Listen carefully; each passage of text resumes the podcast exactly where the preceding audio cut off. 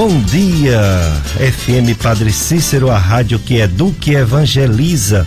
Eu sou Péricles Vasconcelos, sou médico clínico e gastroenterologista, aparelho digestivo. Há muitos anos, desde o tempo da rádio comunitária Padre Cícero, programa Dicas de Saúde para você viver melhor. Prevenção, quando, quando tem prevenção, ou descobrir cedo as doenças para aumentar as chances de cura. Dicas de saúde promovendo bons hábitos de vida, boa alimentação, sem muita gordura, sem, muita, sem muito doce, muito açúcar. Evitar os vícios de fumo, outras drogas, excesso de álcool. Atividade física para todos, qualquer idade qualquer idade, qualquer deficiência, qualquer limitação, faz outro tipo de exercício, exercícios para todos, para prevenir doenças. É, estou aqui com Jossianberg, nosso operador de som e áudio, e você pode participar pelo 3512 2000. Tanto é o telefone que você liga para fazer perguntas para os nossos convidados quanto também é o telefone do WhatsApp. 3522 Se você não quiser fazer a pergunta em telefone, quiser fazer em texto, quiser fazer em áudio, é, é só você mandar o áudio, o Jossenberg recebe aqui e passa para os nossos convidados. Mês missionário, outubro, domingo, dia do Senhor, campanha Outubro Rosa é, conscientização sobre câncer de mama. Quanto antes, melhor descobrir para tratar. Hoje está aqui, estão conosco aqui nossos convidados, o doutor Idelfonso Carvalho e a doutora Sionara Carvalho. Doutor Idelfonso é médico mastologista, graduado, médico graduado pela Universidade Federal do Piauí, tem residência médica em cirurgia geral e mastologia. É mastologista do Hospital Maternidade São Vicente de Paulo, do Centro de Oncologia do Cariri e da Clínica Infusion, que fica no Office Cariri, aqui no Juazeiro. Bom dia, doutor Idelfonso Carvalho. Muito obrigado por ter aceito nosso convite mais uma vez. Obrigado, meu amigo. É um prazer. É um prazer é, estar aqui com você novamente. Muito obrigado, Idelfonso, meu grande amigo. Conheço de muitos anos, desde o tempo lá da Estácio, que ele era residente antes de cirurgia geral. Depois foi que ele foi se especializar em mastologia fora do Cariri. E a doutora Sionara Carvalho, minha colega, professora da UFCA, da Faculdade de Medicina, FAMED. É, a doutora Sionara é médica graduada pela Universidade Federal do Piauí, fez residência médica em radioterapia na Universidade de São Paulo, USP, tem mestrado e doutorado em Ciências da Saúde pela Faculdade de Medicina do ABC Paulista. É radioterapeuta do Hospital Maternidade São Vicente de Paulo, também do Centro de Oncologia do Cariri e é professora de Oncologia da Universidade Federal de Ceará, UFCA. Bom dia, doutora Sionara. Obrigado também por ter aceito nosso convite. Bom dia, Péricles. É sempre um prazer. Eu dou bom dia a todos os ouvintes. E mais uma vez faço questão de parabenizar você por essa iniciativa, por tantos anos manter ativo um programa como esse, trazendo ensino, trazendo informação de qualidade para a população. Josenberg também, bom dia e obrigada aí. Nosso grande Josenberg, que acorda cedo, abre a rádio e fica aqui conosco dando uma é, ênfase ao programa para não ter falhas. Inclusive você pode nos assistir, não só nos ouvir na FM Padre Cícero, rádios, inclusive rádio de internet, né? Radiosnet e outros aplicativos, em qualquer lugar que você estiver. Você tem um parente bem longe, liga aí para ele, manda colocar Radiosnet para nos ouvir. Mas também manda ele, se eles quiserem nos ver, é, a live do Facebook. Você coloca FM Padre Cícero 104,5 no Facebook. E aí você nos vê. A, a, câmera é amadora, às vezes não pega todo mundo, às vezes pega. Ele colocou, o Josenberg colocou numa posição que eu acho que pega, os três.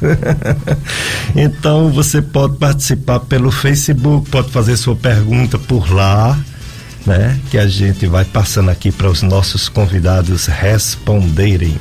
Atenção, amigo da FM Padre Cis, faça sua contribuição neste outubro e participe do sorteio de quatro livros do Padre Reginaldo Manzotti isso mesmo. Faça sua doação financeira da FM Padre Cícero até o dia 30 deste mês, mês de outubro, mês missionário. Você vai participar do sorteio de quatro livros do Padre Reginaldo Manzotti. Os livros são: primeiro, Milagres, depois, Parábolas, também, Encontro e As, Mulher, As Muralhas Vão Cair. Quatro livros. O sorteio irá acontecer no dia 1 de novembro, às duas e meia da tarde, no programa Tarde Amiga com Carla Oliveira. Mais informações, ligue para o número do Clube de Amigos 3512 5824. 3512 5824. O apoio cultural dessa promoção, da, desse sorteio dos quatro livros do Padre Reginaldo, é da livraria A Verdade, tudo em artigos religiosos. O contato da livraria Verdade, A Verdade é 3511 4848, é. 3511 4848. E o WhatsApp da livraria A Verdade é 988680693, 988680693. O Instagram arroba Livraria Verdade Fica na rua São Pedro, número 212, próximo à Praça Padre Cícero, no centro de Juazeiro do Norte. É isso aí. FM Padre Cícero, a rádio que educa e evangeliza. Outubro Médico, desculpa, Outubro Rosa, sobre a conscientização de câncer de mama. O lema é o mesmo, aliás, o tema é o mesmo do ano passado, quanto antes melhor. Agora, o lema, cada região tem o seu, né? Eu estava olhando na internet, cada estado, cada região tem um, um, um, um lema.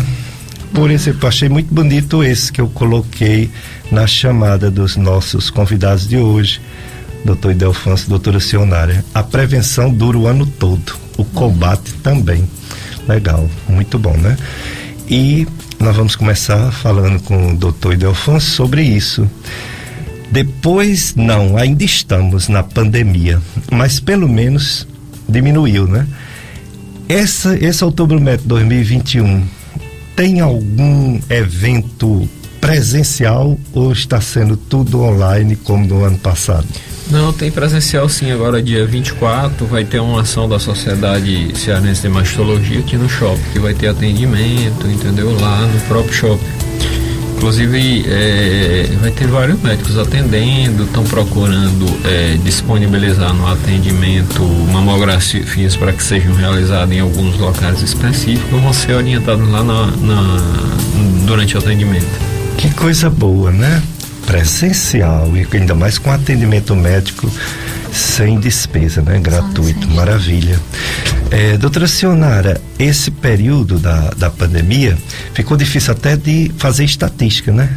O INCA ele divulga todo ano né, os números de casos novos, é, probabilidades, né, tudo. E esse ano foi meio travado, né, 2020. É, e agora, será que vamos ter, porque não vinha boas notícias até 2019, tinha aumentos de casos. E fica difícil até saber sobre isso, só vamos saber agora a partir deste ano, né? O que é que você acha? Por que ainda há um aumento? Por que estava aumentando o número de casos? Com uma campanha que tomou realmente conta do, do cenário nacional entre os meses coloridos, o que mais deu certo, o que ficou bem na mente da população em geral foi o Outubro Rosa. Mas ainda há esse problema do aumento de casos. A que se deve? Péricles, é, realmente o Outubro Rosa ele tem, é, pelo pioneirismo né, nesse tipo de, de campanha e tem essa repercussão nacional, internacional. Ele começou nos Estados Unidos né, com a história de duas irmãs, Nancy e a Susan, né? Uhum. Que uma irmã morreu de câncer de mama e a outra disse que ia ajudar outras pessoas e, e, e fundou a, essa. fez uma fundação que lançou esse movimento. O grande problema é o nosso estilo de vida moderno. É. A gente teve a questão da pandemia que muitas pacientes que faziam sua prevenção normalmente ou às vezes tinham nódulos suspeitos, não tiveram acesso. E aí a gente teme que após, como você disse, os números da, da pandemia estão reduzindo, graças a Deus, mas a gente ainda não acabou a pandemia. E a gente pensa que vai explodir no ano que vem casos mais avançados, porque muitas mulheres não foram procurar o um médico e é, a gente tem esse temor aí. Muitas cidades pararam de fornecer o atendimento de mastologia normal, porque ele foi interrompido, ficou tudo voltado para o Covid. Mas a grande questão é: o nosso estilo de vida moderno, estilo de vida da mulher moderna, propicia que tenha mais câncer de mama. Quais são os fatores de risco aí envolvidos?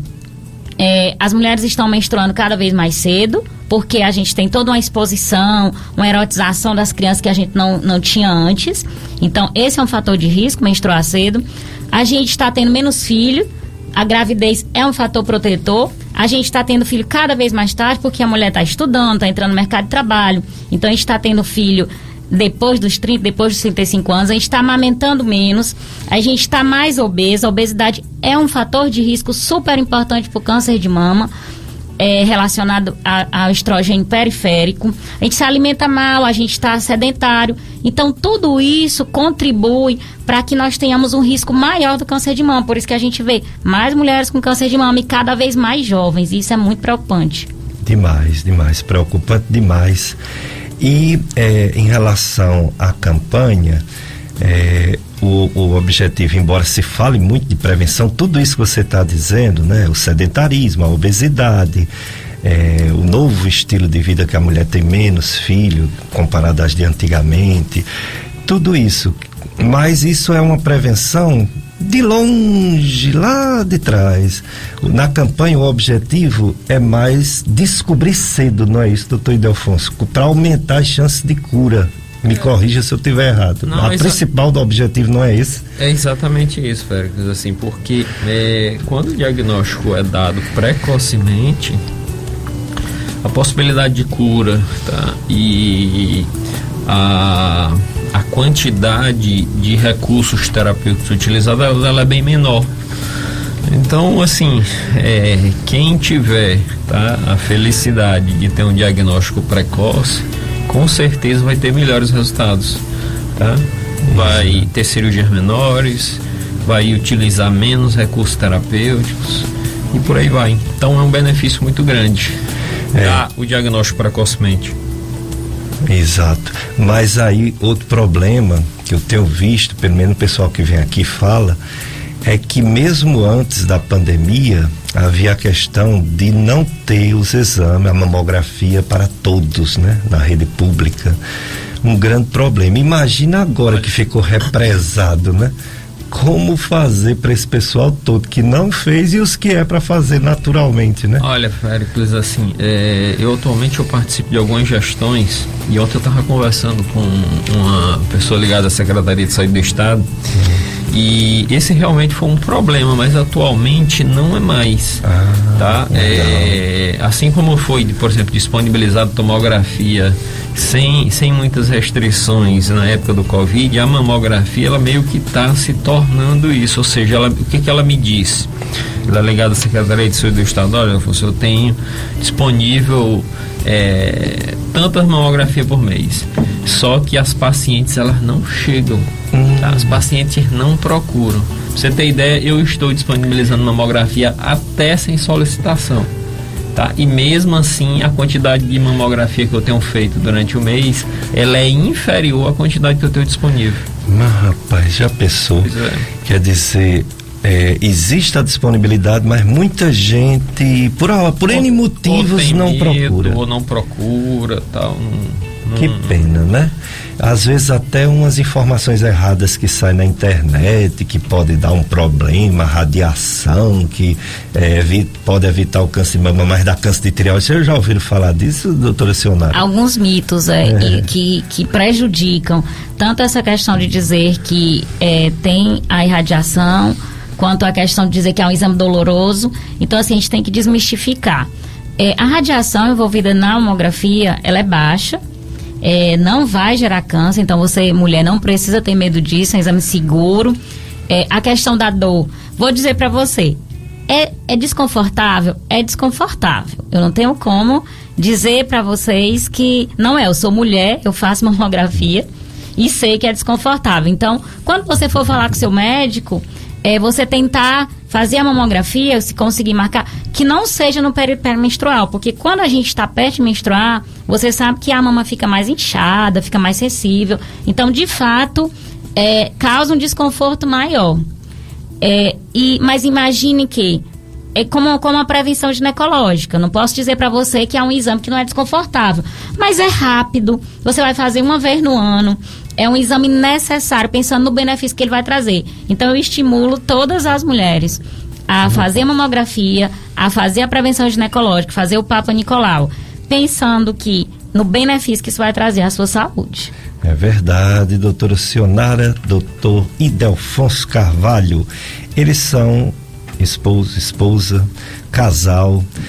É, e esse mês de outubro rosa a gente está trazendo pessoal da área, né? Especialistas. Teve aqui o doutor Ricardo Kiduti com sua esposa Patrícia Kiduti, ela é radiologista e ele mastologista. E hoje estamos com o doutor Idelfonso, é, mastologista, e doutora Sionara Carvalho, radioterapeuta. Doutora Sionara, o que é a radioterapia? É um tratamento, é diferente, por exemplo, radiologia, que é relacionada a exames de imagem, não é isso? É importante a gente esclarecer, as pessoas confundem bastante isso no é. dia a dia. Radiologista, como minha amiga Patrícia Kiduti, a radiologia, ela é uma especialidade para o diagnóstico. Então, a doutora Patrícia vai fazer ultrassom da mama, por exemplo, e a mamografia. Então, é um exame diagnóstico. A radioterapia, ela é um tipo de tratamento. Tem a quimioterapia, quando a paciente faz químio, ela vai tomar uma medicação ou na veia ou vai tomar um comprimido. É um tratamento sistêmico que a gente chama porque age no corpo todo. E a radioterapia é um tratamento local. É conhecido popularmente como banho de luz. O paciente vai deitar na mesa e a gente vai dar uma radiação no local que tem o câncer para a gente destruir as células malignas. Então, se o câncer é na mama direita, a paciente vai receber radiação na mama direita. Se é um câncer de próstata, o paciente vai receber na próstata. Se é no estômago, no estômago. Então, é um tipo de tratamento em que a gente usa radiação para tratar o câncer, destruir as células malignas. É diferente da radiologia, que é diagnóstico. Quer dizer, um tratamento mesmo. Isso. E para chegar a ser um médico, uma médica, radioterapeuta, qual o caminho? É caminho de clínica médica, caminho de cirurgia? Qual é o caminho? Ele é acesso direto. Assim como a radiologia é um acesso direto, você vai fazer residência para radiologia, você faz residência para radioterapia. Uhum. Então, é acesso direto, não faz clínica. Por quê? Porque você vai usar de conhecimentos de uso da radiação para o tratamento de câncer, trata todos os tipos de câncer, seja em adulto, seja em criança, seja homem, seja mulher, e envolve bastante tecnologia. Então, é uma, uma residência à parte. Muito bem. Chegando à primeira pergunta para o doutor Idelfonso, Idelfonso Carvalho, e não é simplesinha não, viu? É polêmica. eu vou já lançar uma polêmica para vocês que eu estava lendo da, da, da, medicina baseada em evidência é para vocês uhum. responderem. Mas essa daqui também é pesada, é da Osana Ribeiro. Está conosco na live. Bom dia, Osana. Bom dia, Simone Flor. Bom dia, Marlene Almeida. Todos nos, todas nos acompanhando pela live Facebook FM Padre Cis 104,5. A Osana Ribeiro, doutor Idelfonso, ela disse que tem um amigo paranaense doutor Itanael Mega Tomás. Hum. E segundo ele, o problema é que quando é um leigo, o pessoal ainda fica assim, mas depois. Agora, quando é um médico, tem uma força muito grande o que fala. Nós da área de saúde devemos ter muito cuidado do que escreve, né? Com na certeza. internet. Meu Deus do céu. Ele deu uma opinião dele. A opinião é aquela história, né? A gente pode não concordar, mas a gente tem que aceitar a, a, a opinião de todas as pessoas do mundo que tem o direito, né? Ele diz que a metástase de um câncer de mama é uma vingança do câncer por ter sido atacado pela quimioterapia. Ai, Sua opinião, doutor Delfo. Repete aí, por favor.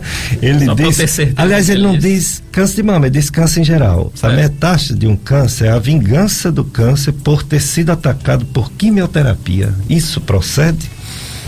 Olha, Pericles, assim, é muito polêmica essa fala dele e assim, e não é o que a gente vê no dia a dia não, tá? Porque é, como é que é, é uma vingança da quimioterapia que é, tem pessoas que têm metástase antes mesmo de, de fazer quimioterapia. Exatamente. Então, assim, como, é que uma, né? como é que é uma vingança? É, já descobre tá? então, assim, metástase. Então, por aí a gente já cai por terra essa fala dele. Então, Exatamente. Eu, eu acho que é, ele deveria repensar se ele continuar falando isso, porque eu não posso determinar isso.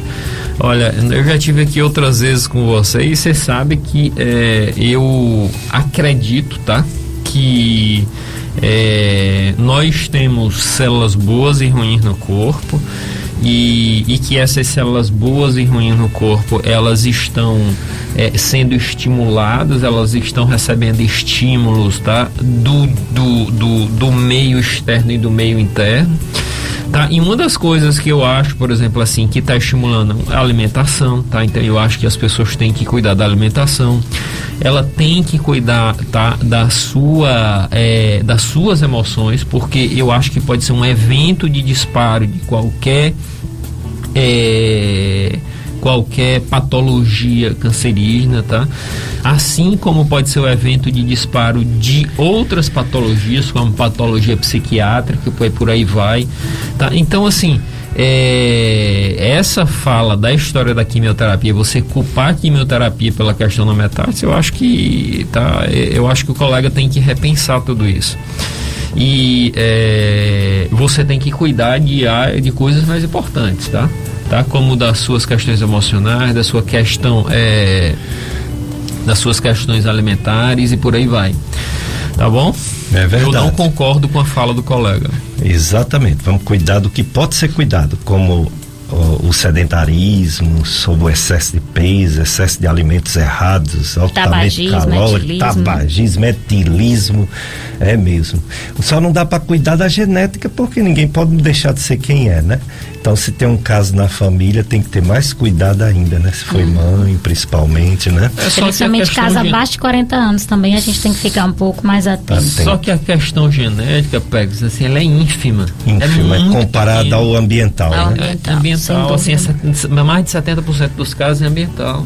Então, é. assim... Isso é outro mito, que as pessoas pensam em câncer de mama e já pensam assim, ah, eu, não tenho história, então eu estou livre. livre. Não, não é está. verdade. Ninguém está. Mulher Menos não está. de 20% dos casos. Então a literatura mostra aqui de 70 a 80, em algumas séries, 85% dos casos não são relacionados à genética, ou seja, maioria. Então todos, todos nós precisamos cuidar. Homem também tem câncer de mama? Tem. Até mas a gente foca em mulher porque é, é, é, o câncer mais prevalente, mais incidente, o câncer que mais mata mulheres no Brasil e no mundo. É verdade. Então, a gente sabe que a vida é feita de prazeres. É muito bom estar bem, é muito bom estar na família, gostar do que faz, no trabalho, é muito bom se divertir, é muito bom comer saborear um bom alimento é uma maravilha. O problema é que tem gente que quer comer toda hora, todo instante. Aí eu vou fazer a propaganda aqui do Doce Amorosa Delivery. É muito gostoso, o melhor bolo daqui. bolo de pote, mini downs, brownie, só delícia. Aí você não pode comer o dia todo, né? Aí você engorda, você vai ter diversas doenças. Mas comer aqui acolá todo mundo tem o direito, faz parte da vida a gente aproveitar as coisas boas que Deus deu a criatividade de alguém fazer, né? Como é bom quando a gente come uma comida deliciosa e uma sobremesa deliciosa. Então, se você quiser, com cuidado, faça seu pedido ligando e enviando uma mensagem para o WhatsApp 988466044 988466044 pode seguir é, é, no Instagram, arroba Doce Amorosa, Ai, só o nome já dá água na boca. Arroba Doce Amorosa, é isso aí. Vamos para o nosso primeiro bloco de apoio cultural, Jossianberg. Depois a gente volta fazendo mais perguntas ao doutor Idelfonso, a doutora Sionara, do mês Outubro Rosa. É, hoje é domingo do Senhor, outubro missionário e a festa da Mãe Rainha, sétima festa na paróquia Menino Jesus de Praga, comunidade Mãe Rainha. O tema é a palavra que fecunda a vida de Maria, nos faça na missão instrumentos de salvação. A palavra que fecunda a vida de Maria, nos faça na missão instrumentos de salvação. Lindo tema, né?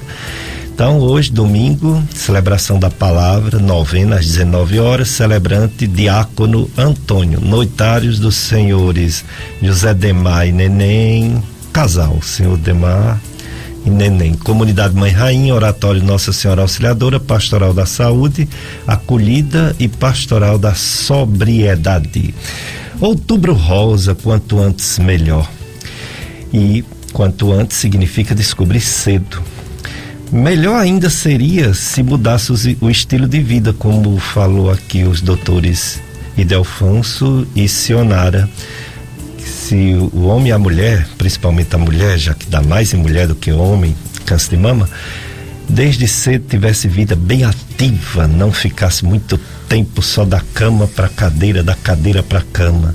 Não deixasse o peso aumentar muito através de uma alimentação bem balanceada e bastante atividade física.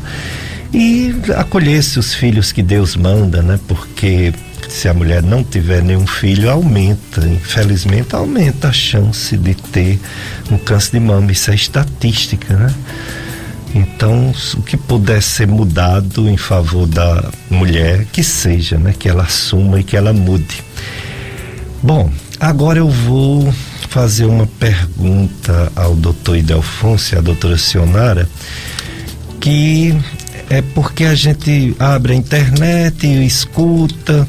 Existe uma área da medicina chamada medicina baseada em evidência científica é a área, vamos dizer assim, que é mais considerada impulsionadora da evolução da, do conhecimento médico, porque estuda trabalhos científicos.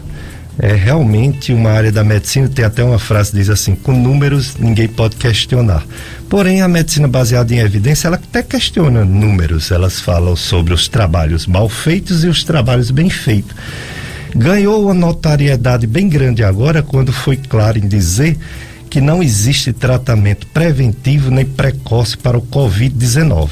Que cloroquina não funciona, que ivermectina não funciona, quer dizer, a medicina baseada em evidência científica ficou sendo conhecida pelo público leigo a partir dessas informações de análise dos bons trabalhos científicos e descartando os trabalhos científicos mal feitos, pequenos, né? Pois bem, aí veio o problema. A medicina baseada em evidência científica, ela questionou os meses coloridos. Chegou a dizer num dos artigos que eles fazem que só tem um mês bom. É o, é o janeiro, janeiro branco que é o único que não fala de doença, fala de qualidade de vida. E questionou os principais, que é o outubro rosa e o novembro azul. Câncer de próstata, câncer de mama. Eles se basearam no, em dois pontos. Diz que uma campanha, para ser boa, tem que atingir um desses dois objetivos. Primeiro, prolongar a vida do ser humano. Descobrindo cedo, curando prolongar a vida do ser humano. E segundo, melhorar a qualidade de vida do ser humano que não pode ser curado, né? Não pode evitar a morte como desfecho daquela doença. E diz que falhou os, as campanhas nesses dois pontos.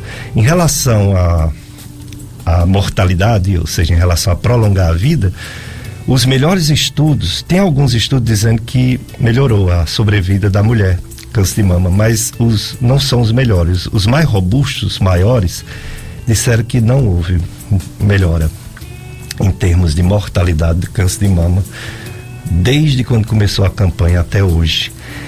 É, e em relação à qualidade de vida também um questionamento, porque como quem vai aderir é, são pessoas assintomáticas, essas pessoas teriam até então qualidade de vida. E uma parte dessas pessoas perde a qualidade de vida quando descobre um problema. Aí eles colocam: é, se uma em mil descobre um câncer, valeu para aquela pessoa. E não é um em mil, é menos. Mas valeu para aquela pessoa. Porém, é, uma em mil, que na verdade eles colocam como é, 0,6%, tem um diagnóstico errado. Tem um diagnóstico errado, uma falha, seja do exame, seja de interpretação histopatológica, e essa pessoa é mutilada. No caso de mama, retirada da mama, um quadrante. E essa pessoa perde a qualidade de vida porque nenhuma mulher de sã consciência gosta de perder sua mama, né? Então, diz que uma coisa vai pela outra. Se uma descobriu e foi bom para ela e outra teve um diagnóstico errado e foi ruim para ela, anula tanto a qualidade de vida quanto a sobrevida. E eles questionam se vale a pena essas campanhas. Se não é melhor a pessoa procurar só quando está doente. Então agora palavra com vocês de comentar é, essas. Eu essas vou começar palavras. falando aqui, depois é, a se complementa. É, é assim.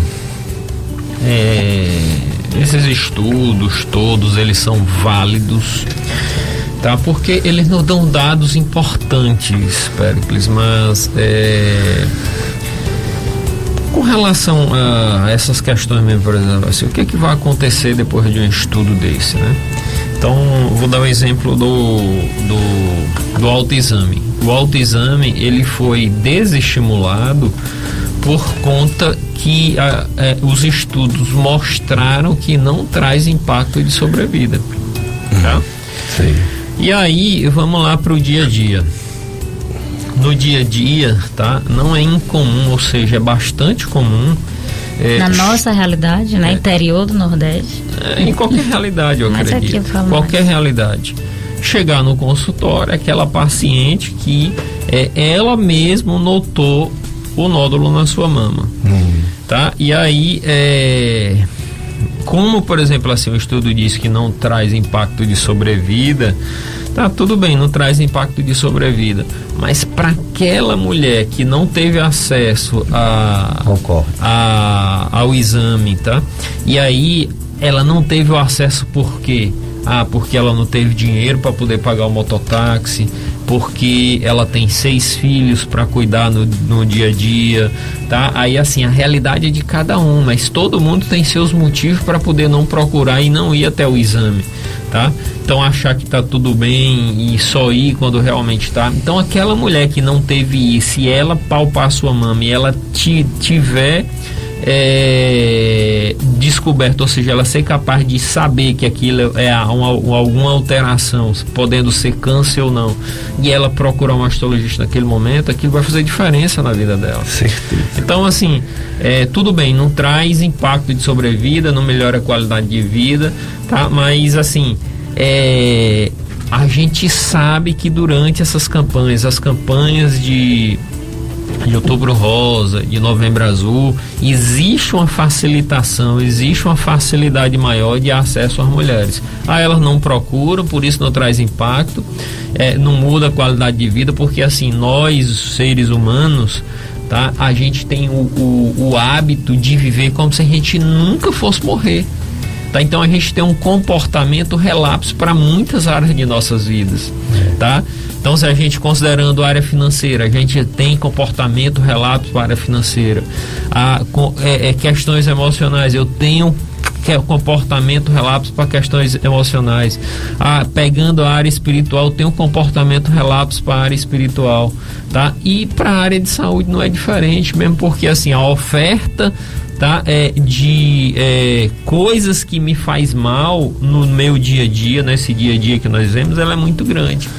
Então, assim, tudo bem, o trabalho está aí, ele mostrou os dados, mas eu acho que é, o, as campanhas ela traz bastante benefício tá, para muitas pessoas. É, a gente sabe, tá, no dia a dia de inúmeras pessoas que é, chegam, por exemplo, depois de outubro, falam, só doutor, é, tava lá fazendo o exame e aí eu fui lá e fiz, e eu descobri isso ou seja, por conta da facilidade do exame naquele momento, ou seja, no mês de outubro, é, aquela pessoa procurou, fez e teve o diagnóstico antecipado. Então, esse diagnóstico antecipado vai fazer diferença na vida dela. Concordo. Tá bom? É, se complementa. É...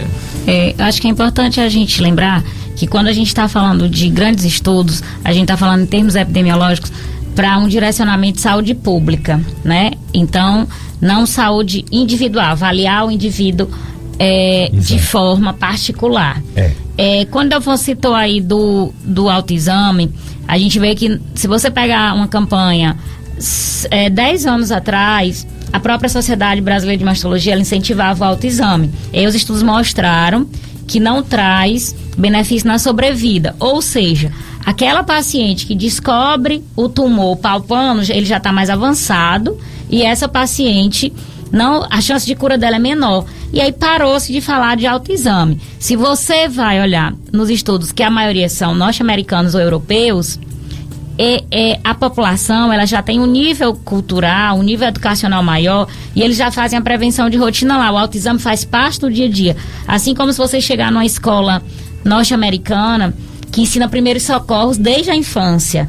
Se um amiguinho teve um problema, eles sabem como agir, o que não é a nossa realidade. Então, assim, é, o autoexame, o, pro, pro norte-americano ou pro europeu, é inimaginável pensar que a gente vai chegar com uma paciente com a mama toda tomada do câncer, ela não contou para ninguém. Senhoras, pessoas que moram em zona rural, a família só descobre quando tá sangrando a roupa, quando a paciente já tá tendo muita dor. Então, quando a gente diz assim, o autoexame não cura ou ele não muda a sobrevida, a gente está dizendo dos estudos internacionais, pegando várias mulheres, mas quando a gente traz para nossa realidade local interior do Nordeste, a gente tem sim que estimular o autoexame.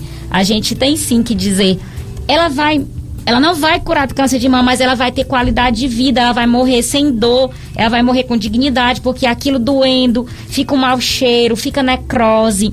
Então, ela vai, ela não vai curar do câncer de mama, mas ela vai ter menos dor, ela vai ter uma vida mais digna. Então, a questão da qualidade de vida, ela existe sim.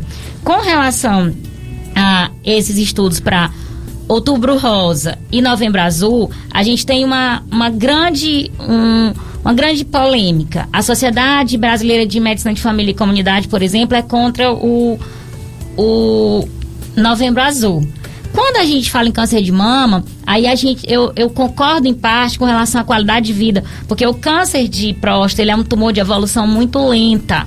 Então nem todos os pacientes precisam ser operados. Ele tem uma história indolente, que a gente chama, é diferente do câncer de mama, porque a gente tem vários subtipos histológicos e dependendo do comportamento biológico, ele é um tumor de evolução rápida. Existe inclusive o, o, tumor de intervalo. A paciente faz uma mamografia anual, não tinha o tumor e no ano seguinte aparece, acontece, acontece. Então, é dizer, claro que o, o, o diagnóstico ele mexe com você, tirar uma parte da sua mama mexe com você. Se for para tirar a mama inteira, mexe mais ainda. Mas o que é qualidade de vida? É aquela você sabe, você não saber que tem um câncer isso te deixa feliz e saber que tem um câncer te deixa triste. É, é o grande questionamento. Quem avalia o que é qualidade de vida nesses estudos? Qualidade de vida para mim, por exemplo, é saber que eu estou doente, mas buscar um tratamento. Será que é melhor dizer, não, não sei, mas eu estou bem? Esse ano, é, eu, eu tenho até falado isso para meus alunos na aula. Se você, antes, vamos pegar antes da pandemia, porque a pandemia, como a gente disse, já misturou todos os dados e tudo. Até 2019, durante o ano, eu tratava, assim, pacientes abaixo de 40 anos, em torno de é, 10 pacientes, 12 pacientes por ano, abaixo de 40 anos. Hum.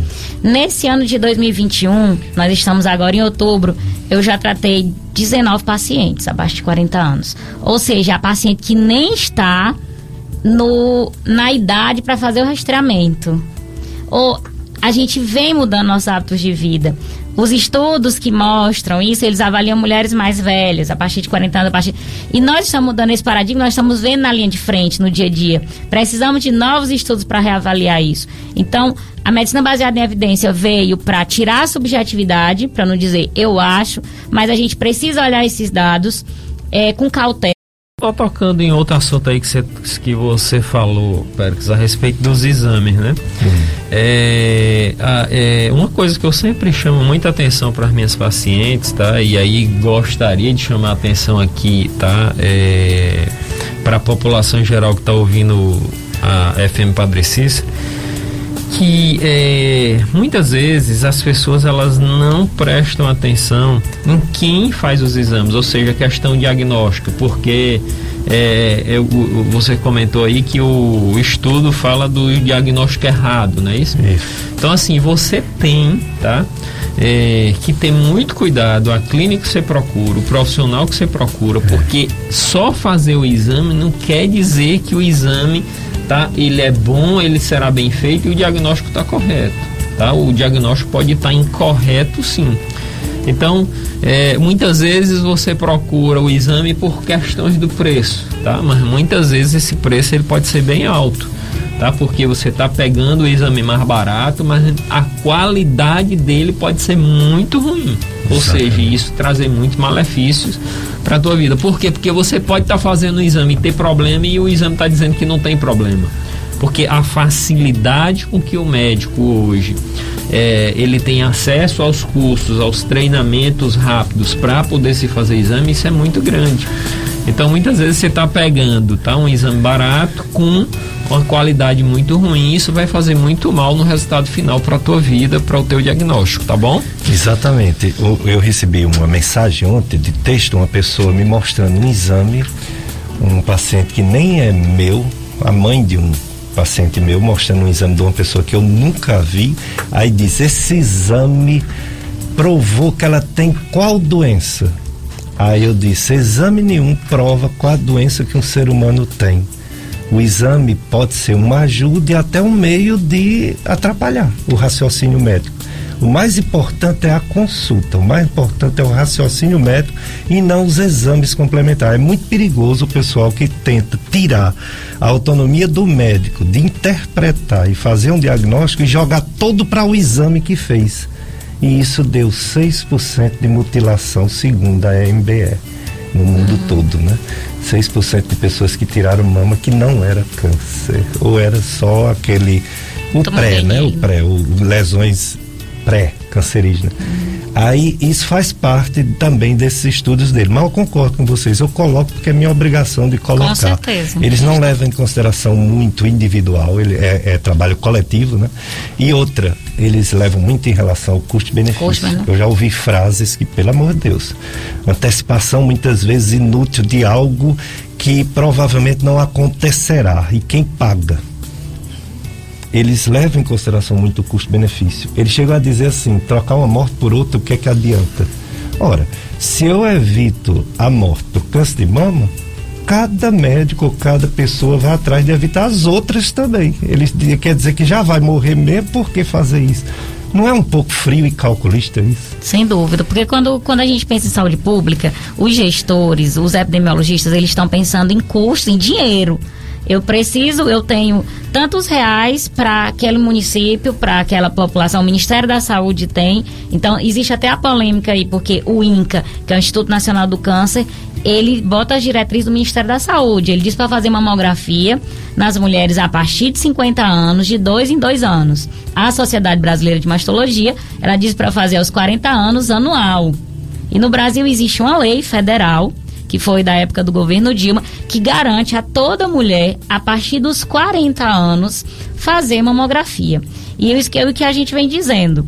A, o, o, a incidência do câncer de mama, ela vem cada vez mulheres mais precocemente, em idade mais precoce. Então, eu particularmente fico com essa diretriz da Sociedade Brasileira de Mastologia. Fazer mamografia todos os anos a partir dos 40 anos. Com certeza, é mais é, seguro. Aí eles fazem um, um, um, discurso inicial de que a medicina baseada em, evidência científica é a ciência da incerteza. Eu acho isso extremamente humilde, bacana.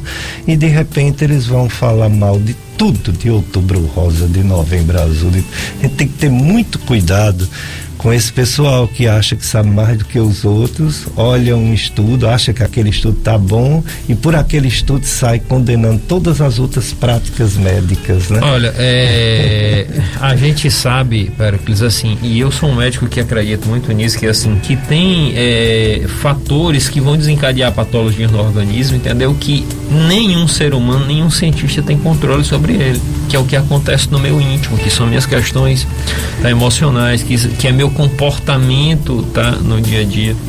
E aí, por exemplo, assim, é, com essa história de medicina baseada na evi evidência, com essa história de, dessa medicina cartesiana que nós temos hoje, que quer provar tudo por A mais B, que quer percentagem para tudo, tá? que quer provar tudo através de um trabalho, a medicina ela não é uma ciência exata. Ela não vai provar é. tudo por A mais B. Com certeza ela tá? não é certeza. É. Então, assim, é, não adianta você querer encaixotar, entendeu? O ser humano tá? Porque tem as forças externas, tem Deus no processo, entendeu? Tem as questões espirituais. É e aí a gente não pode deixar isso de, é, é, de fora. É, tem coisas que fogem completamente o nosso controle, como uma pandemia dessa que veio para o mundo, entendeu? É assim. E para mim tudo isso é Deus no controle, dizendo assim, ó, oh, gente, tem calma aí que quem está no controle sou eu, tá? Então é isso. É, eu acho que ninguém pode é, encaixotar nada, tá? É verdade. A gente tem que tirar dentro da caixa tá? e, e analisar com muito cuidado cada coisa. É. Como tudo tem seu lado bom e seu lado ruim, eu acho que a medicina baseada em evidência trouxe diretrizes, é importante que a gente tenha, para a gente também não viver só no achismo, claro, um médico diz uma coisa, outro claro. diz outra. É importante que a gente siga as diretrizes das nossas sociedades.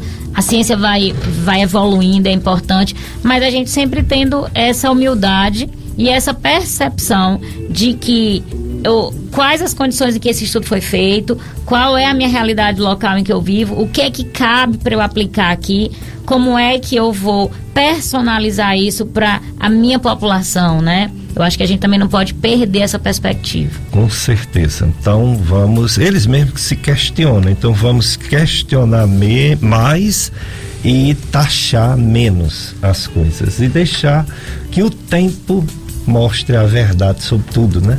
O tempo é, o, é, a coisa que mais mostra a verdade. É.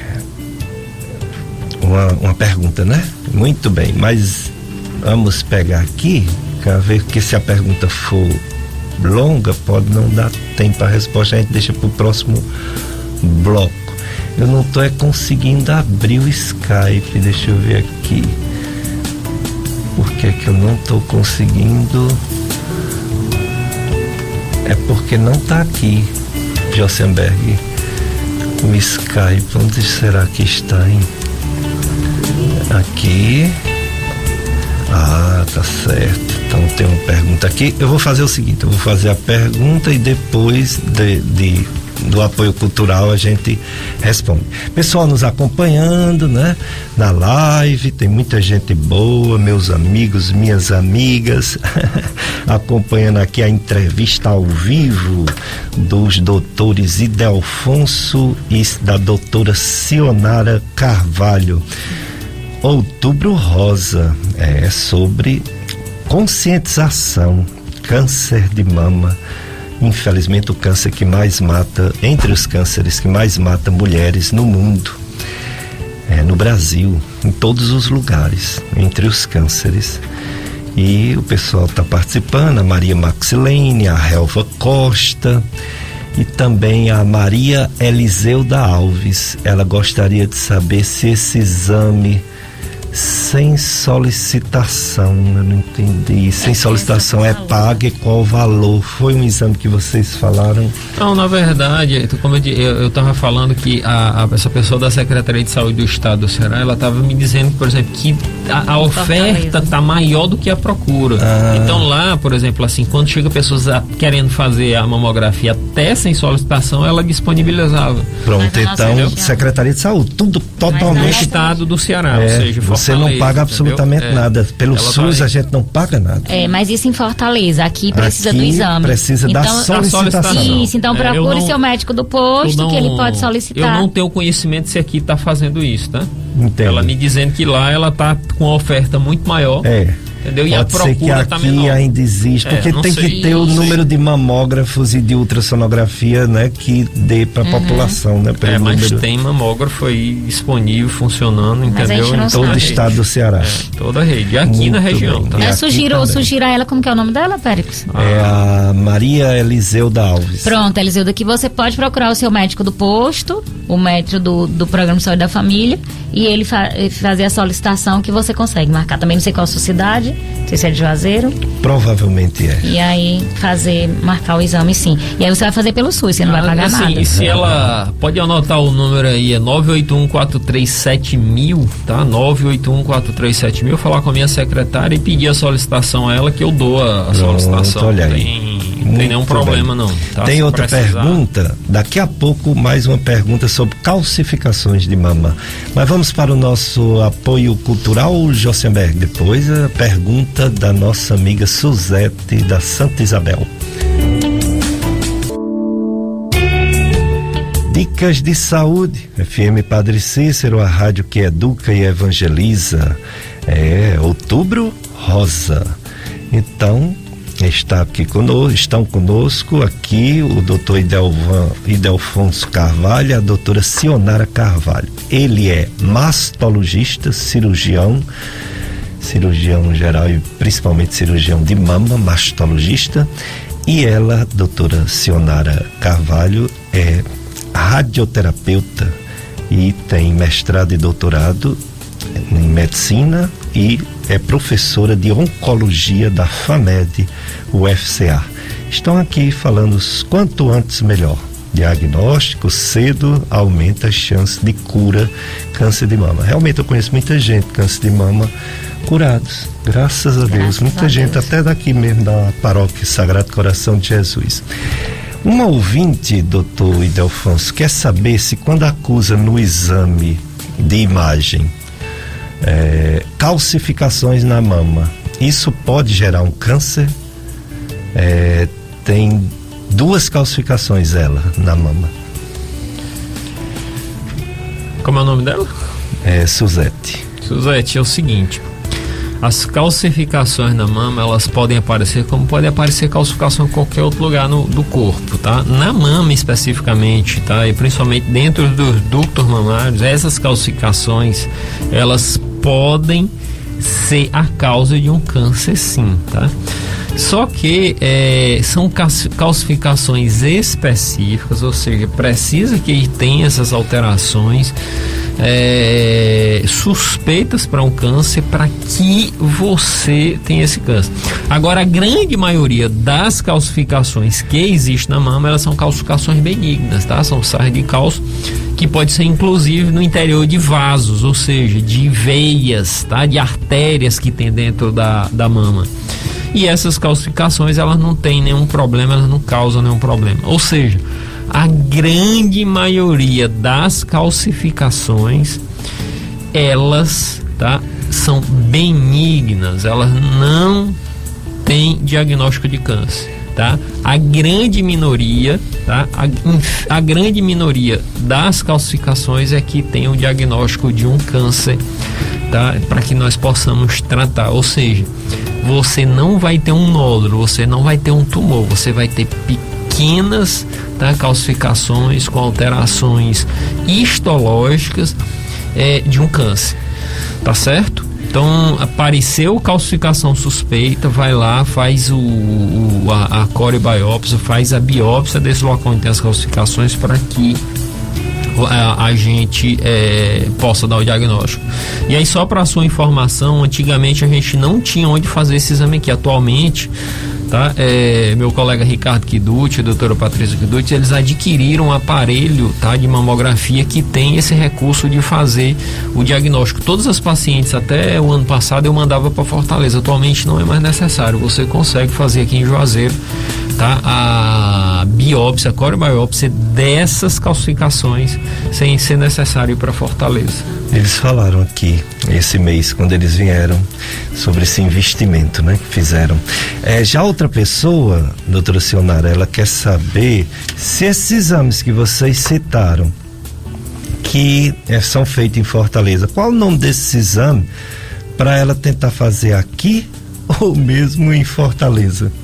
Acho que Delfons pode complementar, Não, que na é isso. verdade, Aí, ó. assim, é o mesmo exame que faz aqui, é uma mamografia e ultrassom, gente, que é o exame que, é, que são disponibilizados nas campanhas, tá?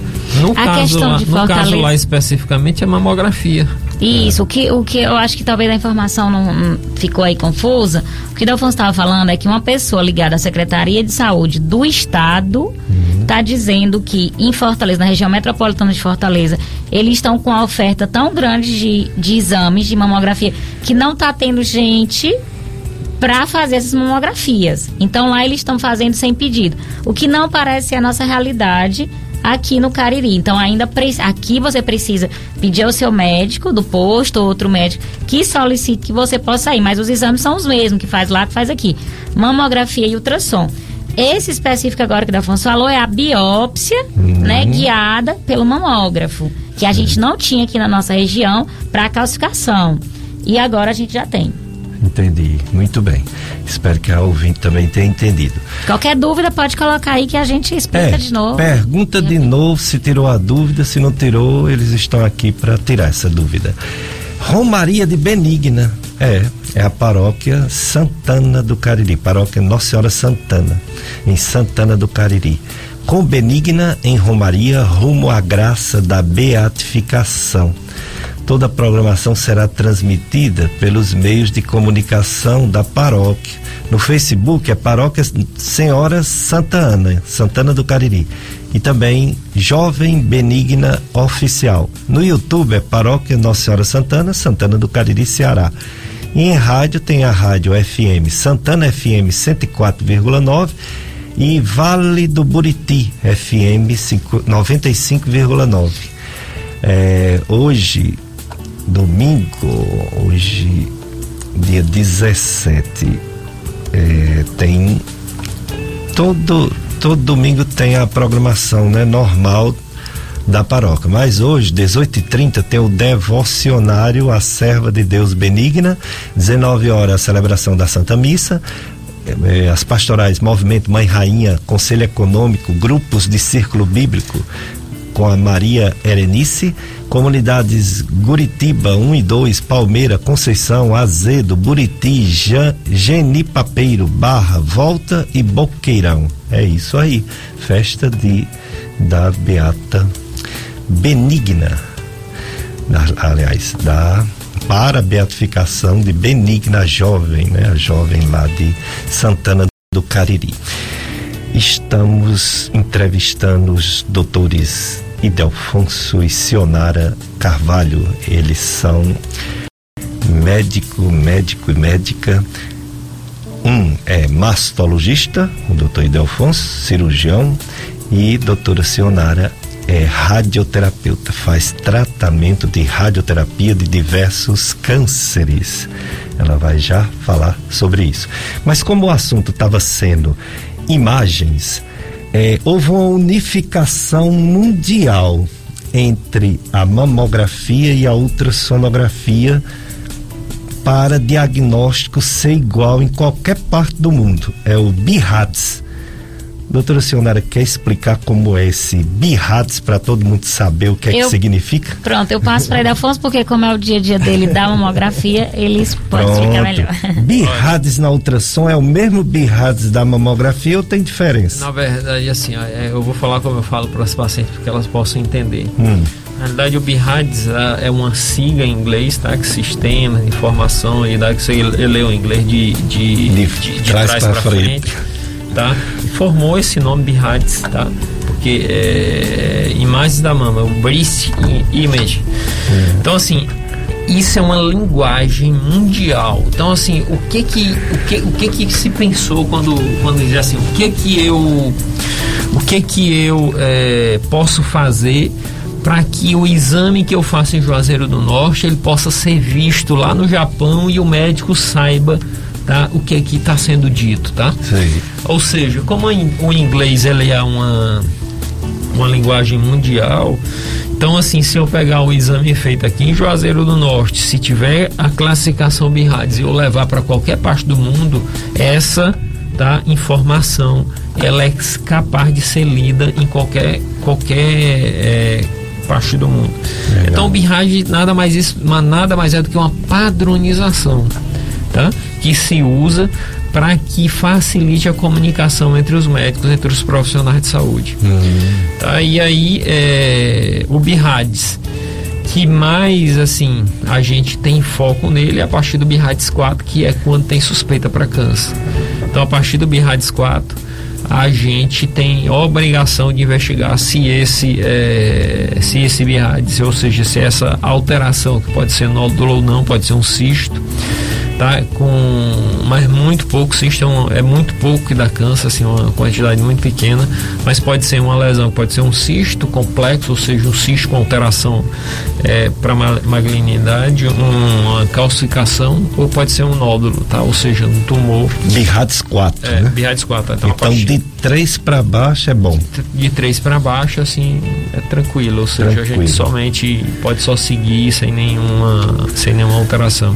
É. Então, só repetindo, BIRADS é uma padronização mundial, tá? Para que os médicos possam saber dessa informação sem necessariamente é, conhecer a língua de ninguém, tá?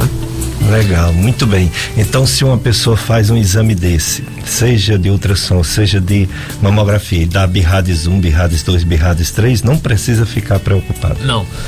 Agora sim, olha, entenda que tem gente que não vai saber classificar o BIRADS, tá? Vai classificar errado. Eita. Então, assim, por isso eu volto a dizer: Ao médico. procure, entendeu? Pessoas experientes para fazer seu nome. Não procure, entendeu? O menor preço, tá? Porque esse menor preço pode ser muito que sair muito Mas caro pelo. SUS, é, também é operador dependente, ou, ou, ou opinia- opinião de um médico que é humano, que pode num, um dia acertar, um dia não acertar, infelizmente, É. né?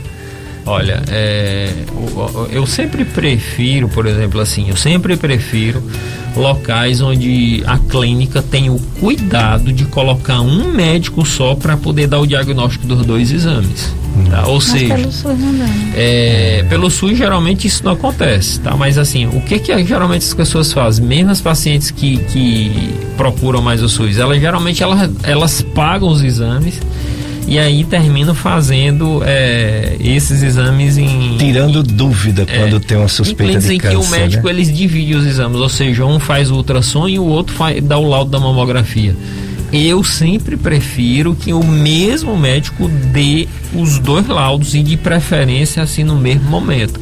Porque se eu vejo alteração na mamografia, ou seja, se o radiologista vê, ou o médico que não seja radiologista que, que lauda lá os exames, ele dá o diagnóstico de alteração na mamografia, imediatamente ele corre no ultrassom para poder ver se aquele é, alteração ele consegue ver no ultrassom também e vice-versa. Se ele vê alteração no ultrassom, ele corre no- na imagem da mamografia para saber se aquela imagem do ultrassom ele viu na mamografia e você aumenta tá, é, a sensibilidade e a especificidade daquela alteração. Ou seja, você melhora a qualidade do teu exame tá? Se você chegar, tá na clínica, se você chegar pro médico, e olha, se você fez meu, minha ultrassom, eu quero que você dê o laudo da minha mamografia também, tá? Não fazer aquela coisa dividida. Um faz a mamografia, o outro, um dá o laudo da mamografia, o outro dá, dá o laudo da ultrassom. Porque essa história você termina perdendo informação. Tá? Então é Entendi. importante que o médico só. Eu, por exemplo, eu prefiro assim. Tá? Então, geralmente eu peço e oriento minhas pacientes. Tá? Faça dessa forma. Se você for fazer em um local separado, tá? A não ser quando a pessoa não tem opção mesmo, tá? Então vai para o SUS e o SUS é onde der certo. Então, tá, mas se ela for pagar, eu geralmente eu peço para que Mas ela quem dá laudo pelo SUS tem que ser um médico radiologista, não é isso? Tem. Olha, o olha, problema, Péricles, é que não, hoje a assim, gente não- tem vários cursos. Vários Não, cursos hoje dia não- rápidos. hoje em dia não é só à radiologista distância, que dá não é só radiologista. Ah, não então, é um radiologista é. é, do, do. Como é que se diz? do Titulado, Colégio né? Do Brasileiro de colégio. Radiologia. E e isso, infelizmente, a gente, com a proliferação da faculdade de medicina, e tem vários cursos, então a pessoa às vezes faz um curso modulado e começa a dar um ultrassom com a qualidade Ainda ruim. mais agora com esse E com telemedicina de, de, também. Estouro de faculdade de medicina Isso. que solta no. E no telemedicina, a gente está tendo muito problema aqui tá, na nossa região, até com tomografia. Hum. É, todo dia eu pego um CRM de São Paulo, do Paraná, com laudo de estômago, porque agora é a distância, né? É. Então, os médicos dão laudo lá, vê aqui a imagem. Problema. né? É, então, mas assim, voltando para o que a gente disse, para nossa realidade, isso seria o ideal que o Delfonso falou, mas se a gente está falando a grande população que não tem acesso ao que vai fazer pelo SUS, infelizmente você não vai poder escolher onde você vai fazer. Vai ser aonde a Secretaria de Saúde marcar. Aí a gente volta para aquela questão. O nome é exame complementar. Então você vai ter que levar para o seu mastologista, para um médico Última experiente, para que ele possa ver, porque mastologista. isso, você não vai ter essa capacidade de saber se aquele exame é de qualidade ou não, mas o seu médico ele vai saber. Então pegue o exame e leve para o médico. Não se dá diagnóstico isolado com o exame. Precisa fazer o exame físico, precisa fazer a consulta. Então, aquilo que eh, o doutor Pérez estava falando, a gente não pode tirar a importância do médico nesse processo. Então, se o exame foi bom ou não, você não tem como julgar, porque você é uma pessoa leiga, mas o seu médico certamente vai poder julgar e dizer, ó, esse exame não está adequado, vamos ter que repetir, vamos ter que fazer isso, se acalme. Então, todas as dúvidas, vá ao médico, levando os exames para que seja feito o diagnóstico correto. Exatamente. Então o médico é o responsável pela sua saúde, não o exame de, de laboratório, o exame de ultrassom, o exame de mamografia. É o médico que vai interpretar os resultados do exame. Josenberg, tem uma ouvinte, não é isso? Um áudio. Vamos ouvir então? Oi, bom dia. Eu gostaria de saber assim, eu estou fazendo um tratamento de carcinoma papilífero, já foi tirada a tireoide e já tem metástase e vou fazer outra cirurgia. É, aí eu faço acompanhamento da mama há uns 10 anos. É, tem nódulos berrades, não, sabe? Aí eu gostaria de saber assim, se é mais mais fácil, mais propício a o câncer desenvolver nesse na mama, porque eu já estou com o câncer na tireoide, né? Gostaria de saber se tem mais facilidade de desenvolver. Olha, é, não existe relação tá, direta do câncer de tireoide com câncer de mama, tá? Então, assim, você pode ficar despreocupado como é o nome dela, é, Marilene. Então, assim, pode ficar despreocupada que Margarete. não... Margarete. Margarete. Então, Margarete, pode ficar despreocupada que não existe essa relação, tá? É, o câncer da tireoide, assim, ele tem é, origem completamente diferente do câncer da mama. Tá certo. E ela falou aí que ela já faz acompanhamento há mais de 10 anos, né? Eu não sei qual Birrades, mas um, né? Pronto, então pode. Tá é uma coisa que fala de benignidade da Maravilha, mama. maravilha. É correto Graças realmente continuar acompanhando. Graças a Deus. É, a outra ouvinte, ela quer que comente justamente sobre a demora das marcações dos exames pelo SUS. Pois a mesma ouvinte, é, algum tempo está com o exame em mão e não consegue esse contato marcado pelo SUS. Olha, é, como eu disse no início, assim, eu tenho participado de algumas gestões é, na- e assim, eu não tenho visto essa questão de demora não. Se a pessoa tá vai no, no local certo, procura o local certo, ela tá conseguindo marcar É, sem dona, muita dificuldade. dona Josefa não disse, é de Juazeiro, Tá, Crato, não sei, Barbalha, mas mesmo Velha, assim, né? mas mesmo Crato, Barbalha, entendeu? Assim, o acesso hoje em dia tá Melhorou. muito maior, melhorou. É, o que Aqui a gente mesmo tem- em Juazeiro, por exemplo, assim, a disponibilização que eu vejo, não vejo dificuldade nenhuma das pessoas. Ela na- deve ir novamente, na talvez na tenha secretaria- extraviado o Na pedido. secretaria, Isso. É, então eu acho. tá? É no dia a dia aqui o que a gente vê é Barbalha, Juazeiro, Crato, Missão Velha, Brejo Santo, a gente está conseguindo marcar os exames num tempo hábil, num tempo bom. As outras cidades mais distantes eu já não conheço a realidade, não posso falar. Então é aconselhável que ela vá novamente Se ela à for de Secretaria de novamente. Saúde da sua isso. cidade. Perguntar o que, que remarcar. aconteceu, aham, perguntar se tá ali, porque como teve toda essa demanda também de Covid, aconteceu de alguns pedidos, podem ter sido extraviados, alguma coisa desse tipo. Exato. Olha, aqui mesmo no Juazeiro, assim, eu tenho visto muita facilidade, assim, na, as pessoas em marcar os exames e. Tranquilo, né? Ultimamente. Doutora Sionara, a radioterapia, todos os cânceres ou não? Tem a indicação, tem os cânceres que respondem à radioterapia, outros não respondem. Quando responde, só é a rádio e mais nada, ou ela é antes ou depois de uma cirurgia? É com ou não pode ser com uma quimioterapia? Fale sobre a radioterapia nos diversos cânceres. Pronto. É importante a gente lembrar que quando a gente fala a palavra câncer, a gente está falando de vários tipos de tumor. Então, é, é um grupo bem heterogêneo. É, na, na, no câncer de mama, por exemplo, a radioterapia ela não é indicada para todos os casos.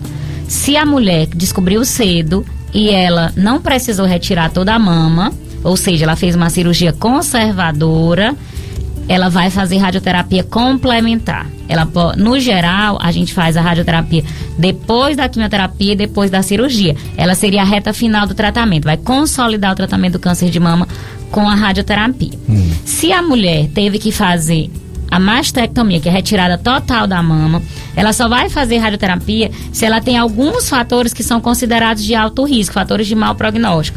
Se tinha pele comprometida, se já tinha um gânglio na axila comprometida, se o cirurgião não conseguiu tirar todo porque aquele tumor já estava muito enraizado, ficou alguma raiz ali. Então a radioterapia vem como esse banho de luz popularmente conhecido em cima daquele local para matar aquelas células malignas e diminuir a chance desse tumor voltar. Então, a radioterapia é um tratamento local, ela não trata todo o corpo, como eu disse. Se o problema é na mama direita, nós vamos fazer a radiação na mama direita. Se o problema é no estômago, nós vamos fazer na área do estômago. Se o problema é da próstata, nós vamos fazer na próstata. Então, a radioterapia ela é um tratamento local, assim como a cirurgia. A cirurgia é local. Se você vai operar a mama, você vai mexer na mama. Se vai operar o estômago, você vai mexer no estômago.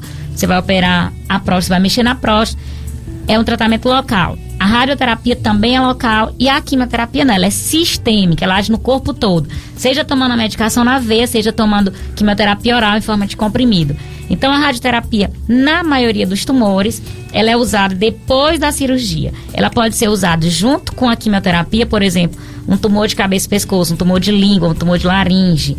Ela é usada rádio junto com a químio. É, na, é, às vezes ela pode ser usada antes da cirurgia um tumor de reto, um tumor de canal anal. Porque se for para cirurgia, o paciente tem que ficar com a bolsinha de colostomia. Então a gente faz a radioquímio para a gente tentar murchar esse tumor, para quando o cirurgião for operar, não precisar ir para colostomia, fazer uma preservação. Então a radioterapia ela pode ser antes ou depois da cirurgia. No caso da mama, costuma ser depois da cirurgia. Hum, muito bem é muito importante todas essas informações. Olha, é, só falando aqui de uma coisa que, que assim acabou de falar, assim, você vê como a medicina você não pode encaixotar, dizer assim, é a medicina baseada em evidência. Eu operei uma paciente lá no Instituto do Câncer do Ceará que é, quando ela deu o diagnóstico do, do câncer de mama dela, ela chegou com metástase. E aí, assim, geralmente quando tem metástase, assim, aí você considera que não existe mais possibilidade de tratamento para aquela paciente, ou seja, ou seja, não é mais um tratamento curativo. Ela começou o tratamento dela por quimioterapia. Então ela fez quimioterapia. Na época o caso dela foi discutido, foi é, indicado fazer radioterapia também. Fez quimio rádio, ela não fez cirurgia. E como o tumor dela era é, hormônio positivo, então ela começou a fazer um tratamento para hormônio. Então, ou seja, ela fez químio, fez rádio e ficou fazendo hormônio. E ficou acompanhando o caso dela. Durante, por exemplo, assim, uns 5 anos, acompanhando o, as, as metástases dela, que eram principalmente metástases hepáticas, desapareceram e ela foi operada cinco anos depois. Ou seja, Incrível. o caso completamente inverso. Inverso. Tá? Ou seja, ela não morreu, entendeu? Assim, são aquelas coisas que assim que não tem, por exemplo, assim, como a evidência encaixotar. Ou seja, quando você encaixotar explica. as coisas dentro da medicina, você não explica. Então, assim, Devemos vamos cuidar de cada fé, caso. Né? É, a medicina é também uma arte, né? É. E não é a ciência exata, a gente não tem que é, lembrar disso. Não é mesmo. cuidar de cada caso, entendeu? Exatamente. E se esforçar para poder dar o um melhor tratamento que você, que você... E tentar olhar para cada pessoa não como um número. Porque você diz assim, não vai aumentar a sobrevida. O que, que você quer dizer não vai aumentar a sobrevida? Aquela pessoa vai acabar morrendo do câncer de mama. Mas se ela viver dois anos, três anos, ela pode ir para um batizado de um neto, ela pode ir para uma formatura de um filho, ela ela pode ir para um casamento de um filho. O que é isso, se não a melhora da qualidade de vida? Pra ela valeu. A gente não vai vencer o câncer, entre aspas, no sentido de dizer ela vai morrer daquele diagnóstico, mas ela vai ter mais tempo de vida para resolver alguma coisa, para desfrutar do, dos seus familiares. E uma pessoa, quando ela morre ou quando ela tem um diagnóstico de câncer, ela não é um número, ela é uma mãe, ela é uma esposa, ela é uma profissional, ela é uma dona de casa, ela é alguém na comunidade. Aquele diagnóstico ele impacta não só uma pessoa, ele impacta uma comunidade, uma família. Então a gente não pode olhar para esses números friamente e achar que ah, no aumento da sobrevida é uma estatística. Não, é uma vida. Uma vida que tem uma rede em volta dela e que se fosse sua mãe, que se fosse você, né? Então a gente também tem que ter um pouco de cuidado para a gente não se tornar frio e calculista olhando os números. Não somos matemáticos, somos médicos e a medicina também é arte. E somos pessoas, gente cuidando de gente. E gente nunca pode ser reduzida a números. Exatamente, doutora Sionara. Josenberg, mais um bloco de apoio cultural. Vamos lá, depois a gente volta com mais perguntas para os doutores Idelfonso e Sionara.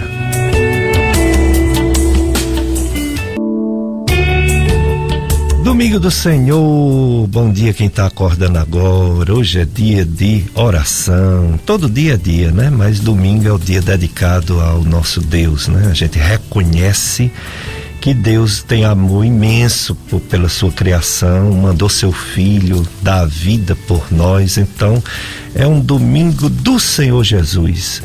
E é o aniversário de João Paulo II e é também o dia de Santo Inácio de Antioquia um dos santos da igreja, um dos doutores da igreja. Legal. E a obra salesiana Horto do Padre Cícero está promovendo o sorteio de um boi. É, um boi. Os valores arrecadados serão destinados à manutenção daquele espaço sagrado e para a continua continuação da construção da Igreja do Senhor Bom Jesus do Horto. O sorteio acontecerá no dia 2 de novembro, dia de finado, né? 2 de novembro, ao vivo pelas redes sociais do Horto, o Horto do meu Padim. O bilhete poderá ser adquirido de forma presencial e também virtual. Mais informações 9 9918 1356 99918 1356 e também 3511 6006 3511 6006 ou através das redes sociais Horto do Padre Cícero Oficial. Participe, Padre Cícero, intercedei por nós. É isso aí. E a pandemia, hein? Não acabou. Mas alguns números, olha os números aí, os números que nos maltrataram tanto, porque número não é só número, são vidas humanas perdidas. Agora os números são favoráveis em várias regiões do mundo. É, quando baixa, baixa, baixa, o que é que acontece? Estabiliza. E às vezes, quando está estabilizado, por exemplo, não morre, não morreu gente 17 dias no Juazeiro do Norte. Aí morreu um sexta-feira. Aí já dá 100%, né? Porque não morreu ninguém na semana passada. Então os números são muito, muito frios, né? Eu prefiro dizer que está estabilizado. Mas morreu uma pessoa, sexta-feira, de Covid. Então vamos ter cuidado, vamos continuar com os cuidados, que essa doença não acabou. Olha, no Juazeiro, tem seis pessoas internadas, fora o pessoal que vem de fora interna no Hospital Regional do Cariri. Mas de Juazeiro, que mora no Juazeiro, seis pessoas. E sabe quantas em casa? 26. É, 26 pessoas em isolamento social por Covid. Acabou não. Só de antes de ontem para ontem teve 15 casos novos, o que dá uma média de 11 casos por semana, por dia. 11 casos por dia. E semana passada era 8, olha aí, aumentou 37%. Vamos ter cuidado. E também em relação à hospitalização, que tem seis pessoas internadas. Semana passada a média era três pessoas. Olha aí, 100% também, né? A mais. Então vamos ter cuidado. No Ceará passou um período aumentado, os números, mas caiu de novo, menos 3%. Está estabilizado em termos de morte em todo o estado do Ceará. Em termos de Brasil, houve uma diminuição de 34% no número de mortes. A média morte dia caiu para 331, mas são 331 pessoas que estavam viva, vivas e perdeu a vida para o Covid-19. E no, casos novos, a média no Brasil é 10.141 por dia. É, já foi muito, já foi um absurdo de casos por dia, mas 10 mil não é 10 pessoas, é perigoso ainda.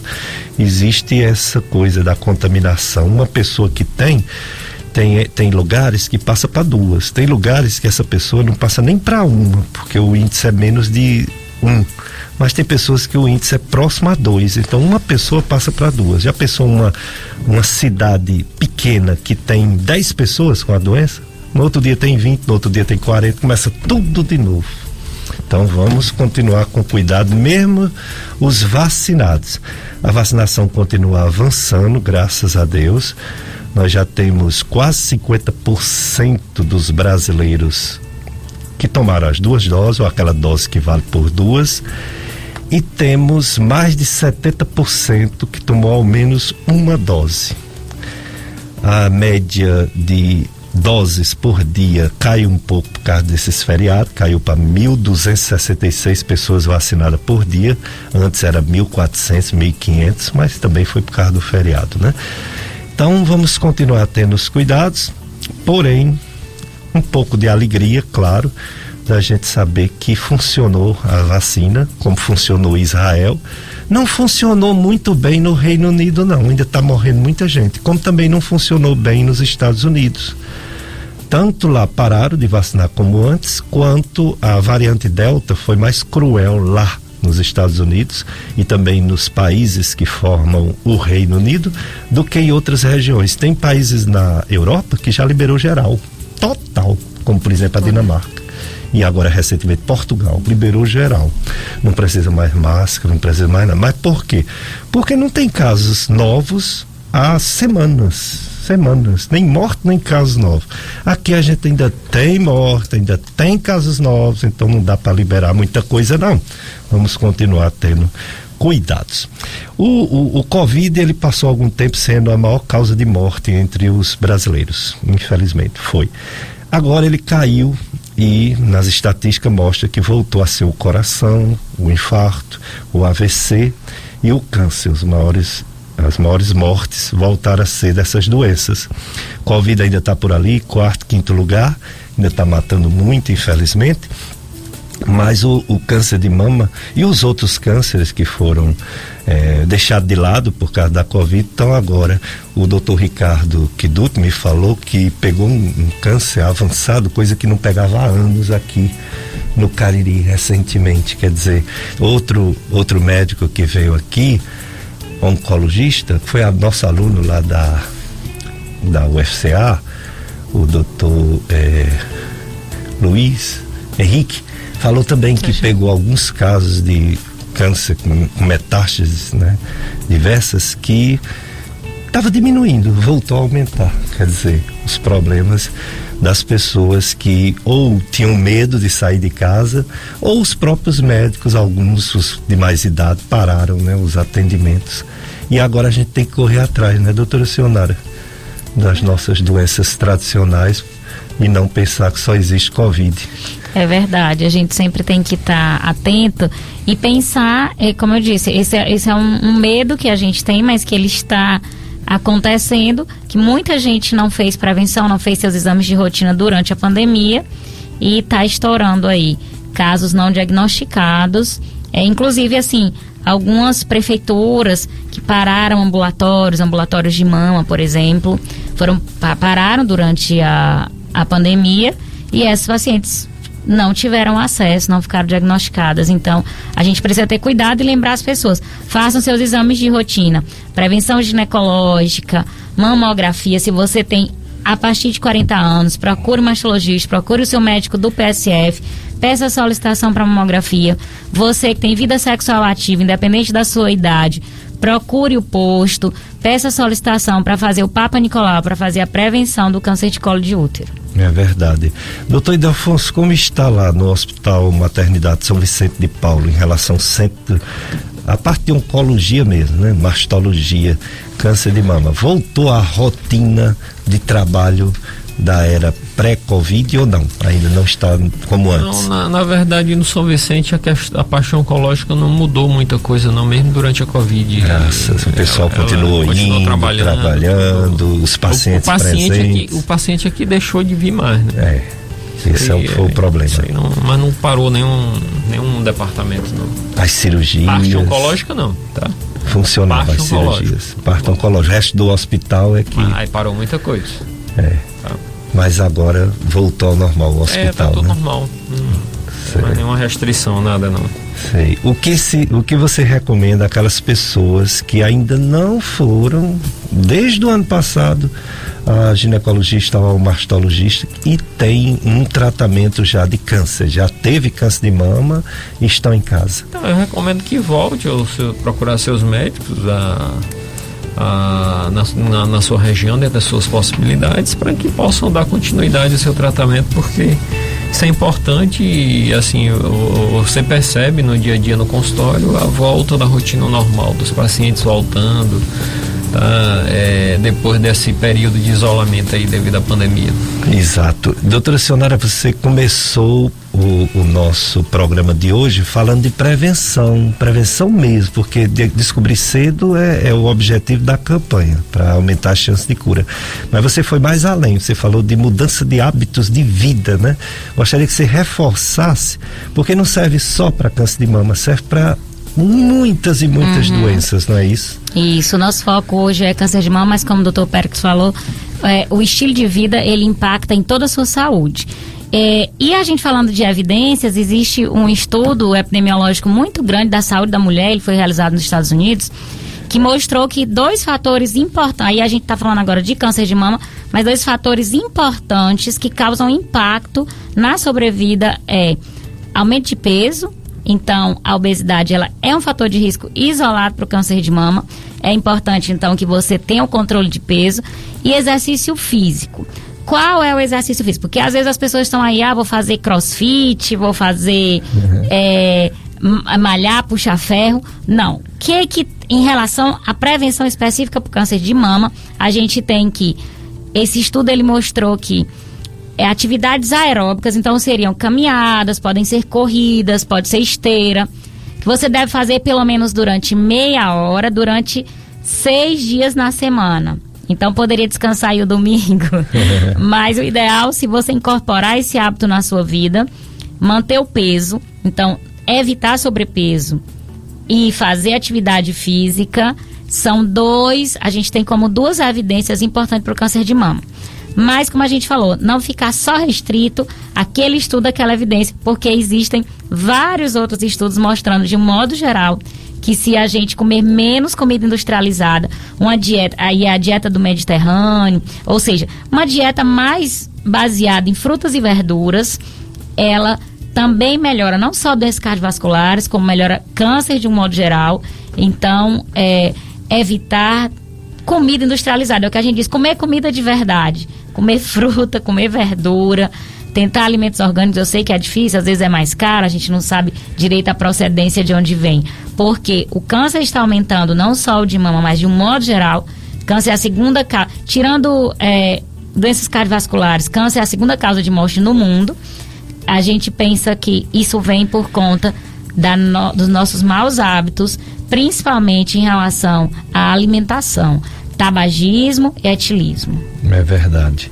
Então é, a gente é o que a gente come, a gente é também o que se movimenta e o que vive parado, né, sem fazer nada, ou por limitação física, ou por comodismo. E a gente também é as escolhas, as escolhas que tomamos, né? Tem gente que escolhe fumar, depois torna-se um vício, fica difícil parar. Tem gente que usa até outras drogas, até mais pesado, né, do que o, o fumo, que é talvez a, entre o, o álcool e o fumo são as piores porque são as mais consumidas. Mas tem outras drogas marginais que acabam com a vida das pessoas e as pessoas vão por uma brincadeira e termina se viciando. Então tudo é a escolha, a escolha de cada um, aquela história bíblica que diz a porta estreita e a porta larga, né? A porta larga dá um prazer inicial enorme, mas depois, como é que fica, né? A porta estreita é aquela pessoa que diz, veja, aquilo ali não quer não quer ser igual aos outros, vixe, que a pessoa chata, pessoa que não se mistura. Mas essa pessoa, na verdade, ela tem um senso, né, de coletivismo, ela tem uma uma espécie de dar exemplo, mesmo que ninguém siga, mas dá exemplo para os filhos, dá exemplo para os pais maravilhosa do prazer às vezes não traz, né? A felicidade traz doenças, ruim qualidade de vida e morte. É, pensar nas consequências dos nossos atos, né? Nossos então, atos. tem consequência, até o que o apóstolo Paulo diz, né? O que semear também se fará. Então, a gente tem consequência. Então, às vezes você está fazendo uma escolha e lá na frente ela vai trazer consequências. Então, lembre-se disso a gente tentar manter um estilo de vida saudável, melhora a sua saúde mental, melhora a sua saúde física, melhora a sua saúde espiritual. E é aquilo que a gente falou aqui, estava falando antes, a grande busca é o equilíbrio. Nós somos seres desequilibrados. então o equilíbrio ele é uma busca, ele deve ser uma busca constante. E para os extremos isso traz muito problema. É verdade. Os nossos amigos aqui participando. Cosmo Silva, desejando saúde para todos, para você e sua família também, Cosmo. E a auxiliadora parabeniza todos os médicos, porque amanhã é o dia do médico, olha aí. Parabéns hum, para vocês, obrigada, parabéns para mim. parabéns a auxiliadora parabenizando todos os médicos, amanhã dia 18. Parabenizo programas e os entrevistados de hoje. Muito obrigada, auxiliadora. Tudo de bom para você.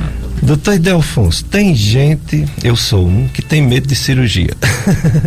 eu tenho medo, mas eu já fiz três. Já tive cirurgia de cálculo de vesícula, cálculo de glândulas salivares. Hum, eu fiz de tudo para não operar, mas não teve jeito. Fazia, fazia aqui linfonodos enormes, dolorosos. Dor, né? E também de daquele material caseoso que dava nas amígdalas e uhum. causava mau hálito, né? Também relutei muito para não fazer, mas foi o jeito. Tá As pessoas têm medo, claro que eu vi até uma piada de um médico que a, a, única cirurgia que não tem perigo é aquela que foi desmarcada. Mas era uma brincadeira dele. Mas se você for comparar, por exemplo, com viajar de carro, de ônibus, de avião, de trem quase não existe mais. Tudo na vida é um risco, né? A cirurgia também. Mas a cirurgia moderna, elas têm menos possibilidade de risco do que as de antigamente ou continua sendo o risco igual? Depende de cada pessoa. Na Péricles, amigo, é... eu tenho um bom tempo que eu vou estudando sobre mercado financeiro. Hum. E estudar sobre mercado financeiro, ele tem me ensinado que assim, que não existe estabilidade na vida. A vida é o tempo todo com incertezas. Verdade. Tá, então assim, é, quem garante, tá? Qualquer um de nós aqui que nós vamos chegar vivo em casa hoje. Exato. Tá?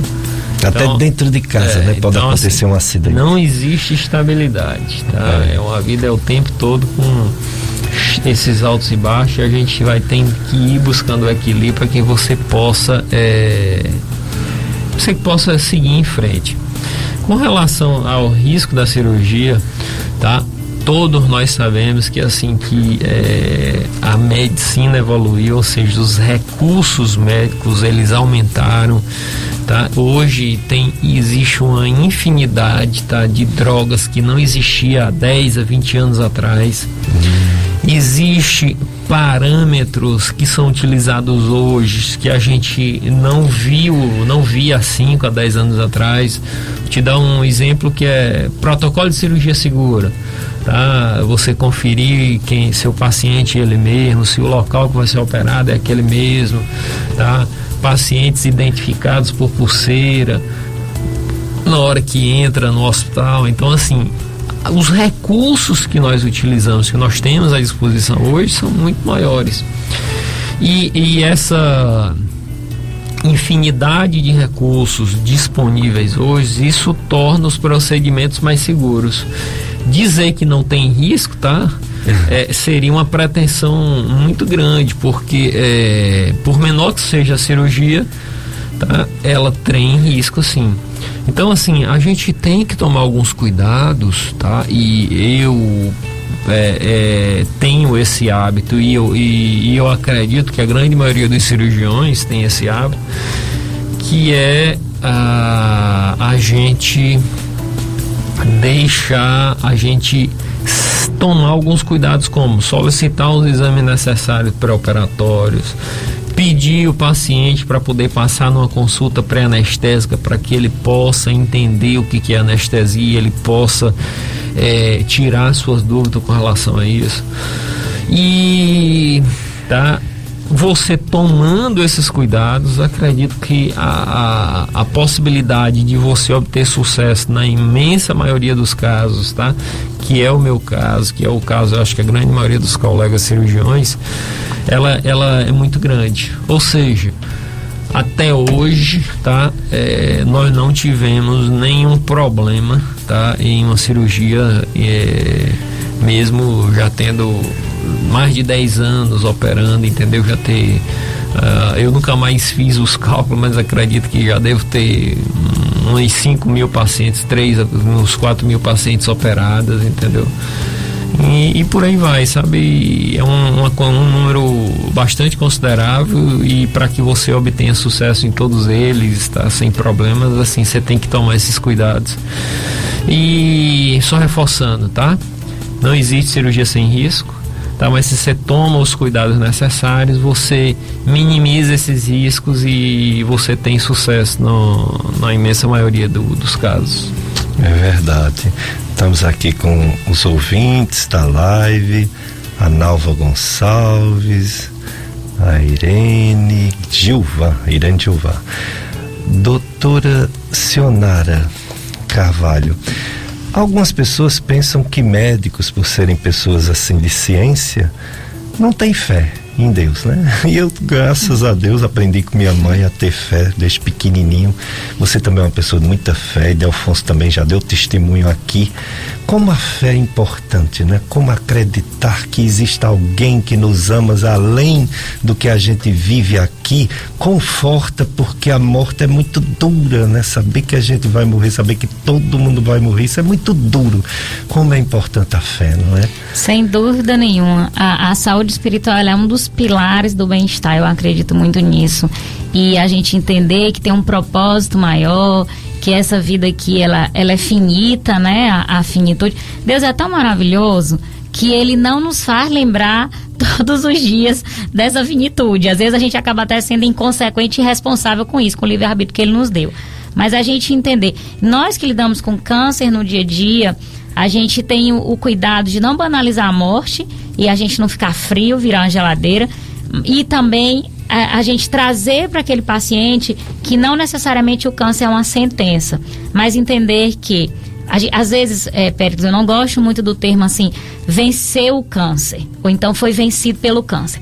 Porque o fato da pessoa ter morrido terminou a missão dela aqui, mas ela aprendeu lições, aquela aquela doença, aquela provação, ela trouxe aprendizado para a família, ela teve seu propósito. Porque quando Jesus falou assim, no mundo tereis aflições, mas tem de bom ânimo, eu venci o mundo. E a gente pensa assim, ele venceu como? Ele foi para a morte, morte e cruz. Mas ele venceu na ressurreição. E a gente que crê nisso, entender que isso é uma passagem e que nós somos também espírito e que nós podemos. Esse corpo é perecível, mas que nós vamos ressuscitar com corpos glorificados. A gente pensa assim: o câncer não me venceu, né? Porque ele trouxe a lição, ele tinha um propósito, tudo acontece sob a permissão de Deus, mas teve uma lição a ser aprendida. Então, assim, é, obviamente, quando eu estou ali no consultório, eu não estou evangelizando, eu não estou é, doutrinando, porque eu não faço isso nem no meu dia a dia, de, em termos de doutrinação, mas eu não posso deixar de expressar a pessoa que eu sou. Eu sou sionara, eu sou médica, eu sou cidadã e eu sou cristã. Eu sou discípula de Cristo. E trazer ao paciente esse entendimento espiritual é diferente de religioso, de respeitar. Se ele tem uma crença em algo superior, fortalecer naquele momento que você está vulnerável, dizer para ele: se você reza, vá rezar, vai ter seu momento com Deus. Se você ora, vá orar, vai ter seu momento com Deus. Se você medita, vai ter um momento de meditação. Isso. Porque isso acalma suas emoções, ajuda você a enfrentar o tratamento de forma mais otimista.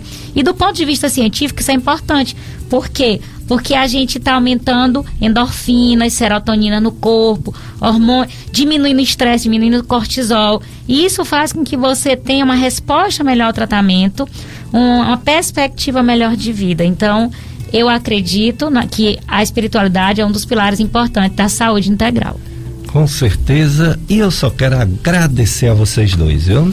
Todo ano vocês vêm aqui, dá tantas informações importantes, eu aprendo, os nossos ouvintes aprendem bastante e vocês são ótimos. Eu só tenho a agradecer, viu? Dizer que é, sempre conto com vocês todo ano, okay. viu? E vou continuar contando, ok? E eu digo a mesma coisa. Pode contar com a gente, é um prazer vir aqui. E eu parabenizo você pela persistência, pela constância. A gente sabe que a vida do médico é tão corrida e eu vejo você aqui tão dedicado, convidando os colegas, trazendo essa informação de qualidade, porque a informação salva vidas ela faz parte da educação em saúde. A educação muda o mundo. Então, assim, Péricles, você tem minha admiração e, e de, de manter isso. Quantos anos, né? Quantos 25. anos? Nossa, um quarto de século, né? Então, parabéns, meu amigo. E a gente está sempre à disposição. Obrigado. Obrigado Obrigada a vocês, ouvintes, também, Josenberg, pelo apoio. Você, ouvinte. Eu gostaria de agradecer também tá, a oportunidade de estar aqui com vocês, tá? Obrigado pelo apoio, tá? Obrigado aos ouvintes e estamos à disposição no que precisar, tá bom? Ótimo. Qualquer coisa, quiserem entrar em contato comigo, o telefone é muito fácil, é 981 437 tá? Você fala tá, com a secretária que a gente pode estar tá vendo o que, é que pode ajudar. Tá Olha bom? aí, que maravilha. Doutor Idelfonso, doutora Sionara. Próximo 9, domingo, 8, doutora 4, Sheila. Ótimo. Doutora Sheila também. Outra grande profissional. Isso. Então, assim, Sheila e Ricardo, pioneiros aqui na mastologia. Idelfonso foi o terceiro mastologista que chegou aqui. Isso. E eu, como radioterapeuta no São Vicente, estou completando 18 anos agora no mês de outubro. E na faculdade também sendo professora desde a primeira turma. Então, a gente vê como a saúde tem melhorado na nossa região. A gente vê como houve uma evolução, isso é muito importante. Fazer parte dessa história me orgulha. Sou piauiense de nascimento, mas tenho o título de cidadão barbalense, como a gente costuma dizer lá em casa. Barbalense de coração, de papel passado, caririense de coração também. um abraço para todos. Vocês vão ficar agora com a missa, viu? A missa aqui pela rádio. E próximo domingo, se Deus permitir, estaremos de volta.